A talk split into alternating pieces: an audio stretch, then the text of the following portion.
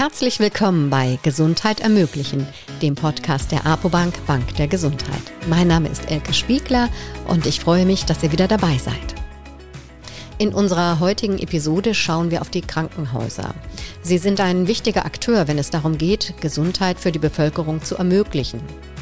Nicht erst seit Pandemiezeiten stehen Krankenhäuser vor mannigfaltigen Herausforderungen. Bereits seit vielen Jahren wird über eine Reform der Krankenhausstruktur gesprochen. Sie soll klären, wie die Krankenhauslandschaft der Zukunft aussieht. Wir wollen wissen, wie es den Krankenhäusern damit geht und welche Erwartungen sie an die Gesundheitspolitik haben. Dazu haben wir den Vorstandsvorsitzenden der Geschäftsstelle der Deutschen Krankenhausgesellschaft, Dr. Gerald Gass, eingeladen. Hallo und herzlich willkommen, Herr Dr. Gass. Ich freue mich sehr, dass Sie uns zugeschaltet sind. Guten Tag, Frau Spiegler. Herr Dr. Gass, wer ist die Deutsche Krankenhausgesellschaft? Können Sie sie unseren Hörern einmal kurz vorstellen? Sehr gerne. Die Deutsche Krankenhausgesellschaft ist der Spitzenverband aller Krankenhäuser in Deutschland. Das sind etwa knapp 2000 Standorte. Und wir ähm, beinhalten sozusagen alle Verbände, die sich in der Krankenhausszene um die Belange der Krankenhäuser kümmern. Wir sind der Spitzenverband der 16 Landeskrankenhausgesellschaften und wir sind der Spitzenverband der Trägergruppen, das heißt die privaten, die kirchlichen, die frei gemeinnützigen Träger, die kommunalen Träger. Sie alle haben nochmal eigene Interessensverbände, die alle bei uns integriert sind und wir vertreten damit alle Krankenhäuser. Wir sind die Stimme der Krankenhäuser in Deutschland. Wir sind auf der einen Seite Interessensvertretung und wir sind aber auf der anderen Seite, und das ist die Besonderheit unseres Verbands, auch Mitglied der sogenannten Selbstverwaltung. Das heißt, wir haben fest definierte Aufgaben und Kompetenzen, die uns durch den Gesetzgeber zugewiesen sind in der Vertretung der Krankenhäuser in der sogenannten gemeinsamen Selbstverwaltung. Das ist ein Stück weit auch ein Spagat und eine Herausforderung. Auf der einen Seite manchmal auch Kompromisse schließen zu müssen mit diesen Partnern, äh, die nicht immer nur äh, auf Begeisterung bei den Krankenhäusern selbst stoßen und auf der anderen Seite natürlich Interessensvertreter tatsächlich auch zu sein. Es ist eine Herausforderung, aber das macht dann auch die Freude an der Arbeit aus. Mhm. Ja, das heißt, der Verband ist die Stimme der Krankenhäuser. Sie sind die Stimme des Verbands. Ähm, mögen Sie uns noch ein bisschen was zu sich erzählen? Ja, sehr gerne. Ich bin jetzt seit 1. April dieses Jahres hauptamtlich Vorstandsvorsitzender der Deutschen Krankenhausgesellschaft.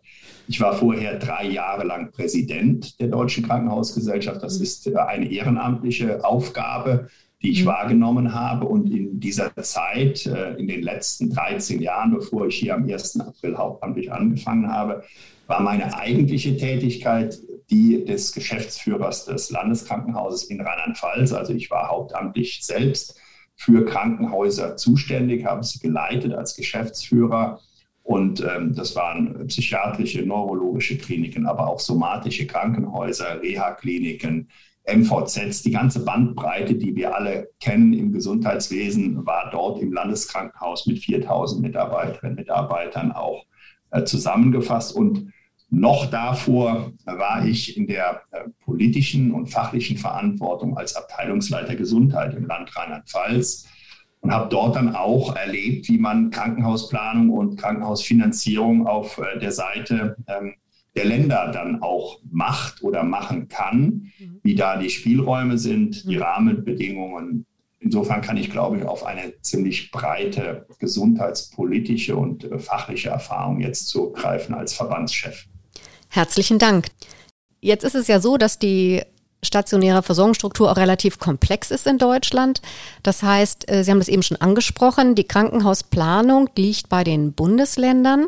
Und äh, darüber hinaus äh, ist es auch Aufgabe der Bundesländer, die Mittel für die Investitionsfinanzierung zur Verfügung zu stellen. Jetzt ist es ja so, ähm, Sie stellen ja immer wieder fest, dass die Bundesländer ihrer Aufgabe nicht gerecht werden, halten aber gleichzeitig daran fest, dieses regionale Konzept nicht aufzugeben. Warum ist das so wichtig?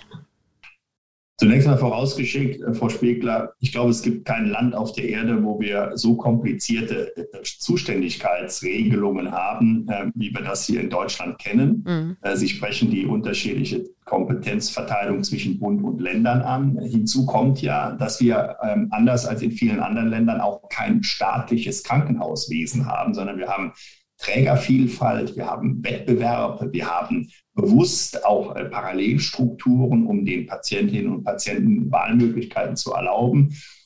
Und das macht die Sache natürlich nicht einfacher, weil da auch äh, der Staat nicht einfach von oben nach unten durchregieren kann und mhm. Krankenhäuser anweisen kann, dies oder jenes zu tun, zu diesen oder jenen Konditionen, sondern es sind äh, ganz überwiegend Unternehmen, die auch privatwirtschaftlich organisiert sind. Dazu hat man sich vor vielen, vielen Jahren äh, politisch entschieden. Und ähm, das macht dann auch die Komplexität dessen aus, was Sie jetzt auch am Beispiel der Krankenhausplanung festmachen. Die Bundesländer sind ja, wie Sie formuliert haben, zuständig für Krankenhausplanung. Mhm. Das heißt, sie haben die Aufgabe, den Krankenhäusern Aufgabenstellungen, Versorgungsgebiete zuzuweisen. Mhm. Und nur auf Basis dieser Aufgabenzuweisung, also auch konkrete Disziplinen, vielfach in Krankenhausplänen, mhm. darf ein Krankenhaus ja dann tätig werden und mhm. darf auch diese Leistungen abrechnen. Gleichzeitig ist es aber auch damit das Recht dieses Krankenhauses, mhm. jeden Patient und jede Patientin zu behandeln, die mit entsprechenden Indikation ins Krankenhaus kommt, und zwar jenseits der Region, woher die Person kommt. Das heißt, mhm. wir haben Patienten aus ganz Deutschland in allen äh, 16 Bundesländern. Mhm. Das ist auf der einen Seite die Kompetenz des Landes und die zum Zweiten hat das Land nicht nur die Kompetenz, sondern die Verpflichtung, die Investitionen der Krankenhäuser äh, sicherzustellen, die eben in diesem Krankenhausplan stehen.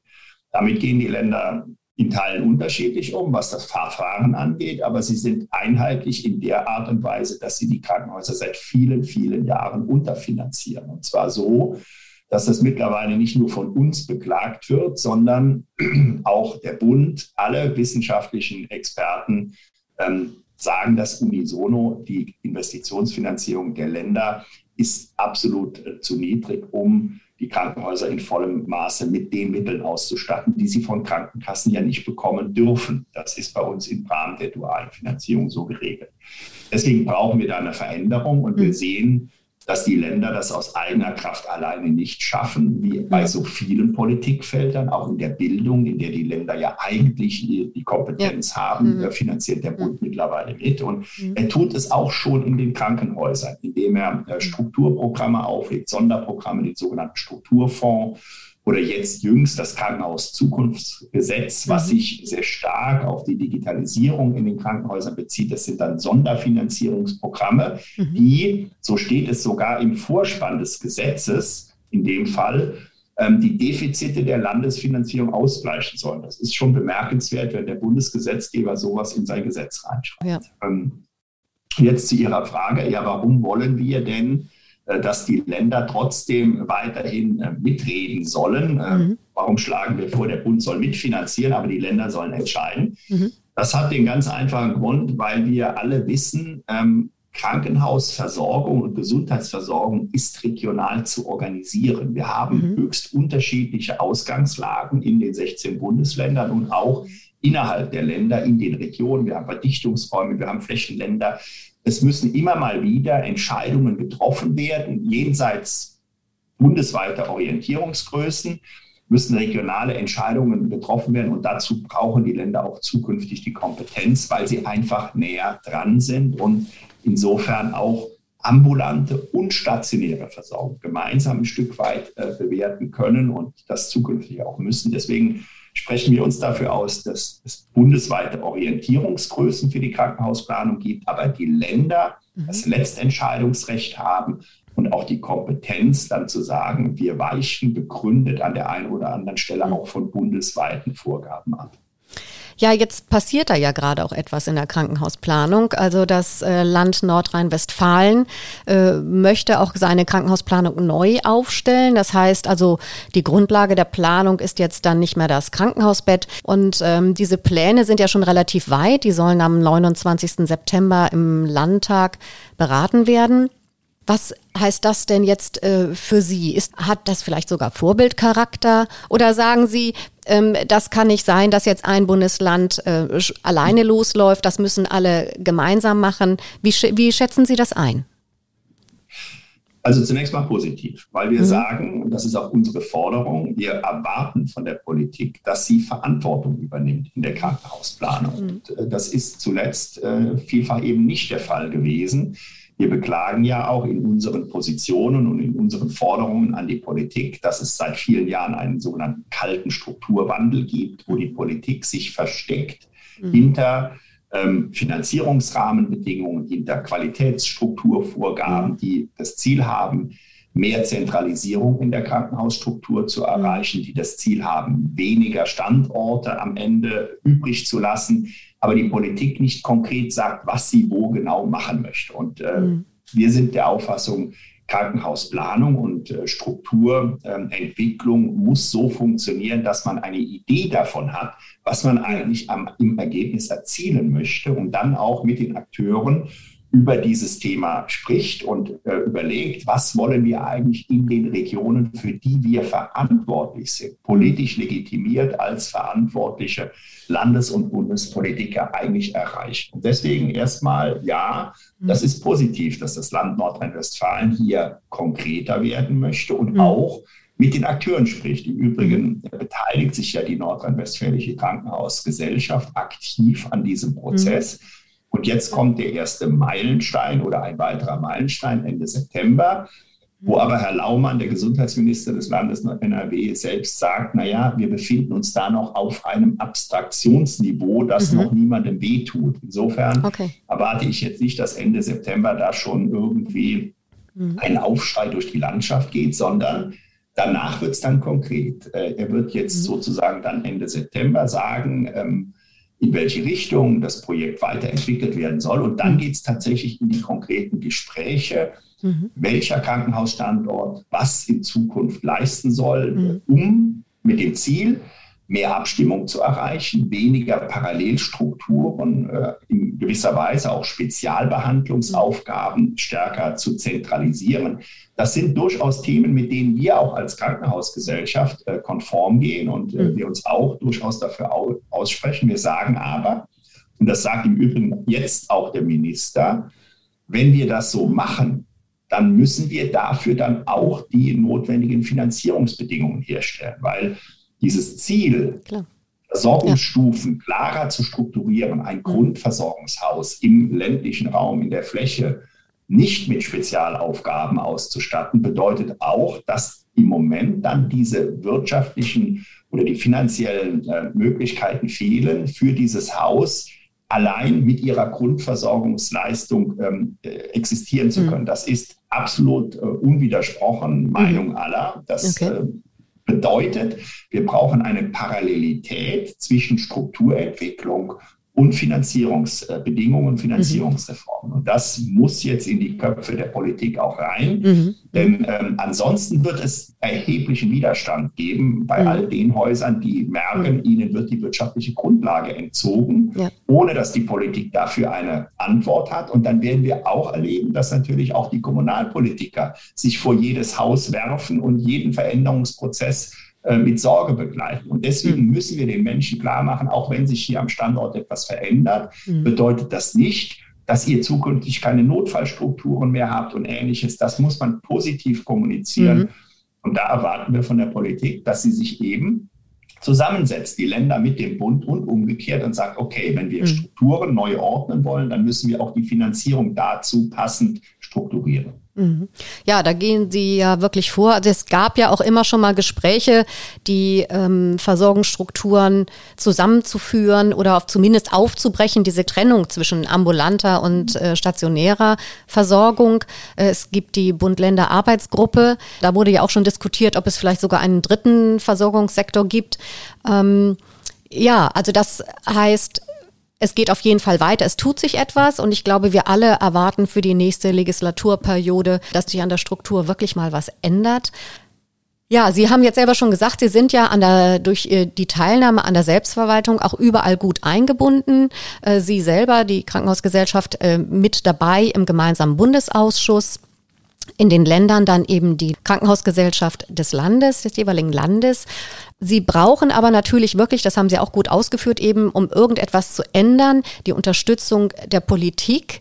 Und Sie selber zeigen ja auch immer wieder, dass Sie das Gespräch suchen. Ähm, ähm, ich erinnere mich, Sie hatten auch in, in, der Vergangenheit mal alle zuständigen Bundesministerinnen angeschrieben, um dann wirklich direkt äh, konkret auch ins Gespräch zu gehen. Äh, hatten auch gehofft, dass die Gesundheitsministerkonferenz das dann im Juni 2019 zum Thema macht. Das hat nicht stattgefunden. Äh, hat es denn da noch Gespräche gegeben? Wie direkt sind Sie da ähm, als Krankenhausgesellschaft im Kontakt? Wir sind da nicht ganz zufrieden mit dem, äh, wie das zurzeit läuft. Ähm, mhm. Da kann man auch sagen, was wir vielleicht erreicht haben, aber mhm. ich glaube auch, wie, wie Politik im Moment funktioniert. Wir haben mhm. ja erlebt, dass wir mit Herrn Spahn einen sehr aktiven Gesundheitsminister mhm. hatten, der in den ersten Monaten, insbesondere vor der Pandemie, ja einen Gesetzentwurf nach dem anderen äh, hat formulieren lassen wo wir schon auch gespürt haben, hier geht es sehr stark darum, auch Akzente zu setzen. Das ist ja erstmal durchaus auch vernünftig, aber wir hätten uns gewünscht, dass dort auch mehr Abstimmung erfolgt. Das heißt nicht, mhm. dass die Politik auf alles hören muss, was wir vielleicht dann ähm, im Beratungsgespräch äh, empfehlen, aber zumindest die Argumente anzuhören, abzuwägen. Wie passt eigentlich diese neue Idee in die ohnehin schon extrem komplexe Landschaft an Regulierung, äh, die wir im Gesundheitswesen und im Krankenhausbereich haben. Also dort mehr Zusammenarbeit, ähm, Abstimmung, Zuhören, Diskussion. Mhm. Und da geht es nicht um Verschleppen oder um, äh, um irgendwie ähm, Dinge zu blockieren, sondern es geht darum, äh, offen und fair miteinander darüber zu beraten, was ist der beste Weg. Das haben mhm. wir vermisst. Mhm. Ich will es mal ganz plakativ äh, deutlich machen. Wenn sich die Bundeskanzlerin in ihren 16 Jahren, ich glaube 15 oder 16 Mal zum Autogipfel im Kanzleramt verabredet, aber nicht mhm. ein einziges Mal ähm, solche Gespräche mit den Krankenhäusern stattfinden, dann finde ich, ist mhm. das eine ähm, Wertschätzung äh, einer Branche, äh, über die man sich Gedanken machen muss. Mhm. Wir sind äh, mehr Mitarbeiterinnen und Mitarbeiter als die Automobilindustrie und wir haben, glaube ich, eine hohe Bedeutung für den gesellschaftlichen Zusammenhalt, für die Frage, wie lebt es sich in den Städten, wie lebt es sich auf dem Land. Also da wünschen wir uns mehr Gehör bei der Politik und mehr ähm, Abstimmung, mehr Miteinander. Das ist für uns ein ganz zentrales Thema und das ist auch etwas, was wir nach der Bundestagswahl ganz dringend einfordern. Es gibt gute Gesprächsebenen mit einzelnen politisch Verantwortlichen, aber dass wir solche strukturierten äh, Prozesse haben, wo wir sagen, okay, Bund, Länder, ähm, die Krankenhäuser, vielleicht auch die mhm. Krankenkassen gemeinsam kommen zusammen, um über die großen Linien mal ein Stück weit auch zu beraten, zu diskutieren. Und am Ende hat natürlich die Politik dann die Aufgabe zu entscheiden. Ähm, mhm. Das sind, glaube ich, Prozesse, die eine, zu einer Demokratie äh, passen und vor allen Dingen zu diesem komplexen System, was wir in Deutschland haben. Ich habe es am Anfang deutlich gemacht, wo mhm. man ja auch darum werben muss, dass diese privaten Unternehmen, Krankenhäuser mhm. auch mitmachen bei dem, was man gesundheitspolitisch am Ende möchte. Die mhm. Pandemie hat gezeigt, am, im März 2020, dass wir dazu bereit sind, alles ähm, stehen und liegen zu lassen, wenn es darum geht, sich hinter eine Sache zu stellen und mhm. äh, Verantwortung zu übernehmen. Ähm, das ist äh, geschehen aufgrund mhm. der dringenden Appelle auch der Kanzlerin und des Bundesgesundheitsministers, und weil wir natürlich auch selbst gesehen haben, jetzt steht hier eine Riesenherausforderung vor uns, die wir nur mhm. gemeinsam meistern können. Mhm. Insofern, wir haben, glaube ich, gezeigt, dass wir bereit sind, Verantwortung zu übernehmen. Ja, und Sie selber machen, leben das ja auch vor. Sie sprechen ja auch mit äh, den Krankenhäusern, Sie sprechen jetzt auch mit den Mitarbeitenden. Also ich habe äh, gerade gesehen, dass Sie äh, am 20. September auch alle Mitarbeitenden in den Krankenhäusern aufrufen, sich zu beteiligen. Ähm, das werde ich auf jeden Fall auch mal in den Shownotes verlinken. Ich denke doch, dass wir vorher hier live sind mit der Episode und äh, sagen, ähm, es, Sie haben eine, vielleicht können Sie die auch gleich mal vorstellen. Sie haben ja eine sehr schöne Kampagne fair. Und ähm, diese, diesen Aufruf, den Sie da auch starten im Rahmen dieser Kampagne, heißt fair. Heute diskutieren wir. Ihre Meinung ist gefragt. Und das ist eine neue digitale und interaktive Veranstaltung für die Mitarbeitenden im Krankenhaus. Da wollte ich auch direkt nochmal eine Frage anschließen. Und zwar ist das, wird das jetzt eine regelmäßige ähm, Veranstaltung sein? Ist das jetzt dann der Auftakt? Ja, Auf jeden Fall. Äh, wir planen diese Veranstaltung für die Mitarbeiterinnen und Mitarbeiter der Krankenhäuser auch tatsächlich regelmäßig zu machen. Mhm. Ich will auch mal selbstkritisch betonen, wir haben schon gemerkt, dass wir in der Vergangenheit da die Potenziale und die Notwendigkeit nicht ausgeschöpft haben in der Öffentlichkeitsarbeit, im Dialog, in der mhm. Kommunikation, um einmal nach außen gegenüber der Politik und der Öffentlichkeit deutlich zu machen, was leisten eigentlich die Krankenhäuser und wo drückt der Schuh, wo wünschen wir uns Unterstützung, wo sind wir auch bereit, äh, was einzubringen. Ich habe es ja eben an den Veränderungsprozessen deutlich gemacht. Wir sind bereit zur Veränderung. Wir mhm. kämpfen nicht um jeden Standort und um jedes Bett, sondern um gute Versorgung und gute Arbeitsbedingungen für unsere Mitarbeiter. Und genauso ist das eben diese nach innen gerichtete Strategie jetzt auch mit den Mitarbeitern ins äh, Gespräch zu kommen, noch intensiver zu zeigen, wir als Spitzenverband der Krankenhäuser nehmen eure Sorgen an und ernst. Mhm. Wir diskutieren das mit euch. Wir erklären euch auch, warum wir vielleicht an der einen oder anderen Stelle so oder so agieren. Denn ähm, mhm. für viele ist das ja ein sehr anonymes Gebilde, Deutsche Krankenhausgesellschaft, weit weg ja. in Berlin irgendwo. Ja. Und da viel intensiver ins Gespräch mhm. zu kommen. Ich erlebe das immer, wenn ich irgendwo mit dem Mitarbeiter, mit der Mitarbeiterin aus der Praxis zusammentreffe, sind da viele Fragen, was machen Sie da eigentlich in Berlin genau, und ja. Ihre Aufgabe mhm. aus? Wenn man das dann erklärt und auch deutlich mhm. macht, wie diese Doppelfunktion in Selbstverwaltung und in Interessensvertretung ist, wo wir uns einbringen können, warum mhm. wir in diese oder jene Richtung denken, dann entsteht ähm, Verständnis, äh, es entsteht auch Unterstützung und die brauchen wir natürlich auch. Deswegen ich freue mich un unglaublich auf diesen Termin. Mhm. Ich habe ja eben gesagt, ich war ja bis vor kurzem selbst Geschäftsführer und habe mhm. da immer auch den engen Kontakt zu den Mitarbeiterinnen und Mitarbeitern gesucht, weil das für mich als Chef wichtig war zu hören, äh, mhm. was bewegt die Menschen mhm. auf den Stationen und in den äh, Bereichen. Und das soll ein Stück weit jetzt hier auch äh, passieren. Ich hoffe auf aktive Mitwirkung und ähm, wir wollen das regelmäßig machen. Mhm. Ob es dann genau das Format ist oder ein anderes, das muss man mal sehen. Mhm. Aber ähm, das Ziel ist auf jeden Fall da. Ja, dann hoffen wir mal, dass die Gesundheitspolitik sich davon eine Scheibe abschneidet äh, und ihnen das nachmacht. Äh, ich würde auch gerne hier nochmal sagen, also die Webseite ähm, der Deutschen Krankenhausgesellschaft, das ist dkgev.de.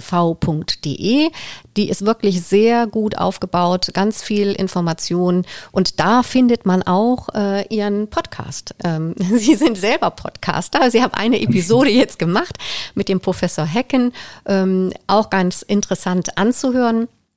Ja, also dann sage ich schon mal ganz herzlichen Dank, Herr Dr. Gass, für diese vielen Informationen und habe zum Schluss aber noch mal eine Podcast-Frage, weil unser Podcast heißt Gesundheit ermöglichen. Deshalb die Frage, um Gesundheit für die Bevölkerung zu ermöglichen, wie sieht Ihre Traumstruktur für die deutsche Versorgungslandschaft aus und gäbe es aus Ihrer Sicht einen realistischen Weg dahin? Ja, also Gesundheit beginnt, äh, ich glaube, das empfinden wir alle so erstmal bei einem gesunden Lebensstil. Das heißt, äh, Gesundheit beginnt nicht da, wo dann Krankheit kuriert wird, sondern hoffentlich dort, wo wir gesunde Lebensverhältnisse auch schaffen für die Menschen. Wir wissen, dass ähm, Armut und Krankheit oftmals miteinander verknüpft ist. Auch Bildung und äh, Krankheit hat eine Verbindung diese Zusammenhänge von Anfang an zu erkennen und Gesundheit bei gesellschaftlichen Entwicklungen von Anfang an mitzudenken, ist, glaube ich, die Grundvoraussetzung für Gesundheit insgesamt. Und dann geht es natürlich darum, dass wir für diejenigen, die Unterstützung brauchen, Gesundheitsversorgung brauchen, dass wir für die erreichbare Strukturen herstellen. Da sind wir in Deutschland, glaube ich, gut. Da beneidet uns auch die Welt dazu, dass es bei uns ja eigentlich keine wirklichen Wartelisten gibt bei dringlichen mhm. Behandlungen, wie wir die vielfach in anderen Systemen erleben, sondern wer wirklich schwerwiegend erkrankt ist, hat ja auch jenseits seines Versicherungsstatus, auch darauf mhm. können wir wirklich stolz sein, Zugang zu bestmöglicher Medizin. Da gibt es keinen Unterschied zwischen gesetzlich und privaten Versicherten ähm, sondern da sind wir wirklich hoch engagiert und das ist erstmal wirklich eine tolle Grundvoraussetzung. Dann, äh, klar, wir brauchen gute ambulante Versorgungsstrukturen. Da können die Krankenhäuser auch mehr, als man ihnen im Moment zubilligt. Ähm, das ist ein wesentliches Thema für uns für die Zukunft. Wir wollen die Fähigkeiten der Krankenhäuser auch für ambulante Patientinnen und Patienten stärker ermöglichen, als das in der Vergangenheit der Fall war. In der Fläche, dort, wo äh, zum Teil die niedergelassenen Fachärzte gar nicht mehr zur Verfügung stehen können, ländliche Krankenhäuser ambulante Leistungen bieten, aber auch in Ballungsregionen können Krankenhäuser mit ihren umfassenden Ressourcen, mit den hohen Kompetenzen auch schwerer erkrankte Patienten ambulant äh, versorgen. Und äh, es muss nicht der, die Übernachtung im Krankenhaus zwingend der Fall sein. Aber dazu brauchen wir dann auch die Unterstützung der Politik und die Möglichkeit, die uns ja im Moment da im Prinzip äh, verwehrt wird. Insofern, da gibt es viel zu tun. Ähm, für uns steht im Mittelpunkt äh, jetzt erstmal wirklich die Frage, wie gelingt es, diese Strukturen zu entwickeln. Und ein letztes, was mir ganz wichtig ist, deswegen betone ich es auch zum Schluss, ist, dass wir gute Arbeitsbedingungen für unsere Mitarbeiterinnen und Mitarbeiter haben. Wenn es uns mhm. nämlich nicht gelingt, und zwar ambulant wie stationär, junge Menschen zu begeistern, nach der mhm. Schule einen Gesundheitsfachberuf zu erlernen, Medizin zu studieren, Pflegeausbildung ähm, zu machen oder andere Gesundheitsfachberufe, wenn uns das nicht gelingt, ähm, dann werden wir große Probleme haben in der älter werdenden Gesellschaft. Und deswegen müssen wir alles daran setzen, gemeinsam alles daran setzen, dass wir gute Arbeitgeber sind und dass wir gute Arbeits- und Beschäftigungsbedingungen bieten. Da gehört viel dazu, aber das ist eine ganz zentrale Aufgabe. Ganz herzlichen Dank, Herr Dr. Gast. Das ist ein sehr schönes Schlusswort. Ich wünsche Ihnen für die anstehenden Veränderungen, die da auf Sie zukommen, weiterhin viel Erfolg. Ähm, ich bin überzeugt, dass Sie sich wirklich ganz toll für Ihre Krankenhäuser einsetzen. Ich glaube, jeder, der jetzt die Episode gehört hat, merkt das auch. Und äh, ja, ich drücke die Daumen und sage nochmal herzlichen Dank an unsere ZuhörerInnen für Ihre Zeit und für Ihr Interesse. Ja, herzlichen Dank auch von meiner Seite, Frau Spiegler. Und ähm, Herzliche Grüße auch an die Zuhörerinnen und Zuhörer. Ja, danke schön.